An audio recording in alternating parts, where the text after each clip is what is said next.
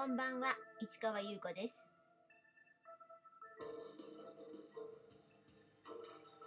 2月23日水曜日、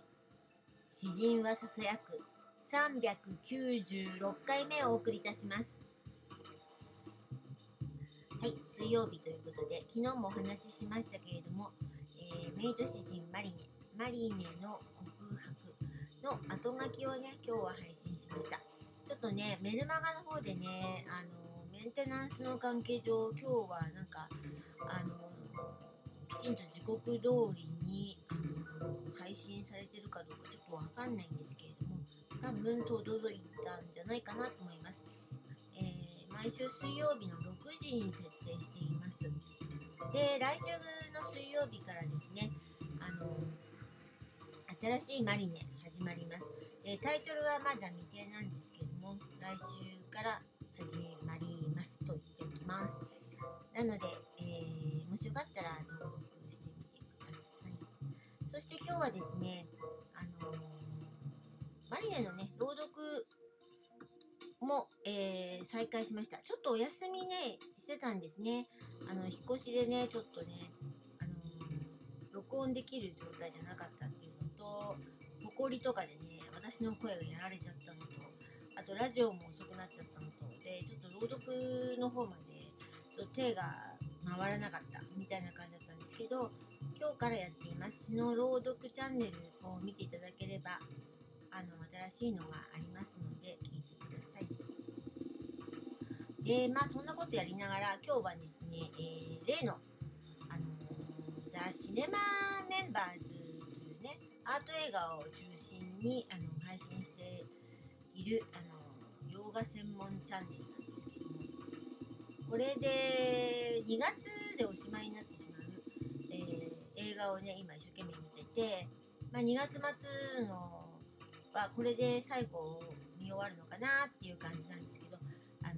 最近ね、何本かお話ししてます。アニエス・バルダ。で、この女性の監督なんですけども、彼女の遺作ですね。だからタイトルはアニエスによるバルダ。一体どんな映画なのかなと思ったら、あの自分のやってきたことなどをあの語ってで自分の映画を紹介してっていうあのドキュメンタリーです。ただ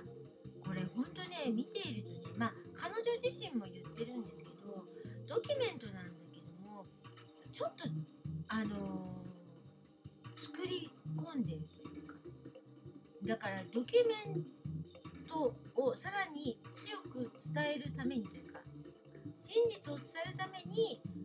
あのいろいろ作り込んでる的なことを言っているんですよね。でそれは編集がすごくあの面白くてあのどこまでがあのこの地続きなのかが分かんなくなると本人が喋ってる時もあるし過去の映像があの流れてる時もあるしでもすごい最初から最後までねあの彼女の人生を語るっていうそういう感じでその人生というか作品ですよね。どうやって生きてきたかっていうこととあのどうやって作品を作ってきたかっていうことをあの面白くねの見せてくれています。これちょっとあもう今月で終わっちゃうんですけどまたしばらくしたらもう一回本当は見たいなと思うんですよね。もっとアニエス・バルダの作品を知ってからもう一回見たら全然また違うんじゃないかなと思ってまたやってくれるといいんですけどね。ただこの方は本当にすごい習ったとかそういうんじゃなくて自分でもうなんかあこういうの撮りたいと思って最初からそういうなんかかなり他にはない映画を撮ってるんですよ。これがなんか彼女のすごい才能であとその現代美術的なアプローチをしていてインスタレーションとかね映像のインスタレーションって言ったらいいのかな。それもねすごいんですんだと思って今更ねなんか知ったっていうのとなって思うんだけどだから今知ることが良かったのかもしれないからこれも出会いなので本当になんか今まさにガツンとやられてるような感じだから彼女は本当になんか優しくてなんかあの鋭いことをやっているんだけどおおらかというかやっぱり優しさに満ちてますよその監督の目線というかその目がやっぱり人を引きつけるで彼女も共有したいっていうことを言ってますからねひらめきと想像と共有この3本であのが自分をの創作をつなげてるみたいな感じかななかなか素晴らしい映画なので見る機会があったらあ見ていただきたいかなと思いますまあ今ねその、ーメンバーズに入ればねもうすぐに見れるんですけど私は結構あのここのラインナップが面白いんじゃないかなと思っていますもちろんねあの他のも見てますけどね。ということでねちょっと今日はそれを見たりあと本も読みましたね、えーずっと紹介しますけど町田純の本をね、え2冊取り寄せまして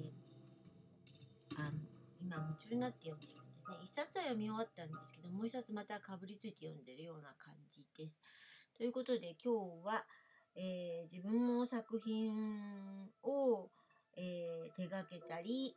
それから映画見たり本読んだりという感じで、あの過ごしました。で金曜日はね、えー、吉祥寺ブックマンションでお店番なのでぜひよかったら来てください。というところでこの続きはまた明日ね。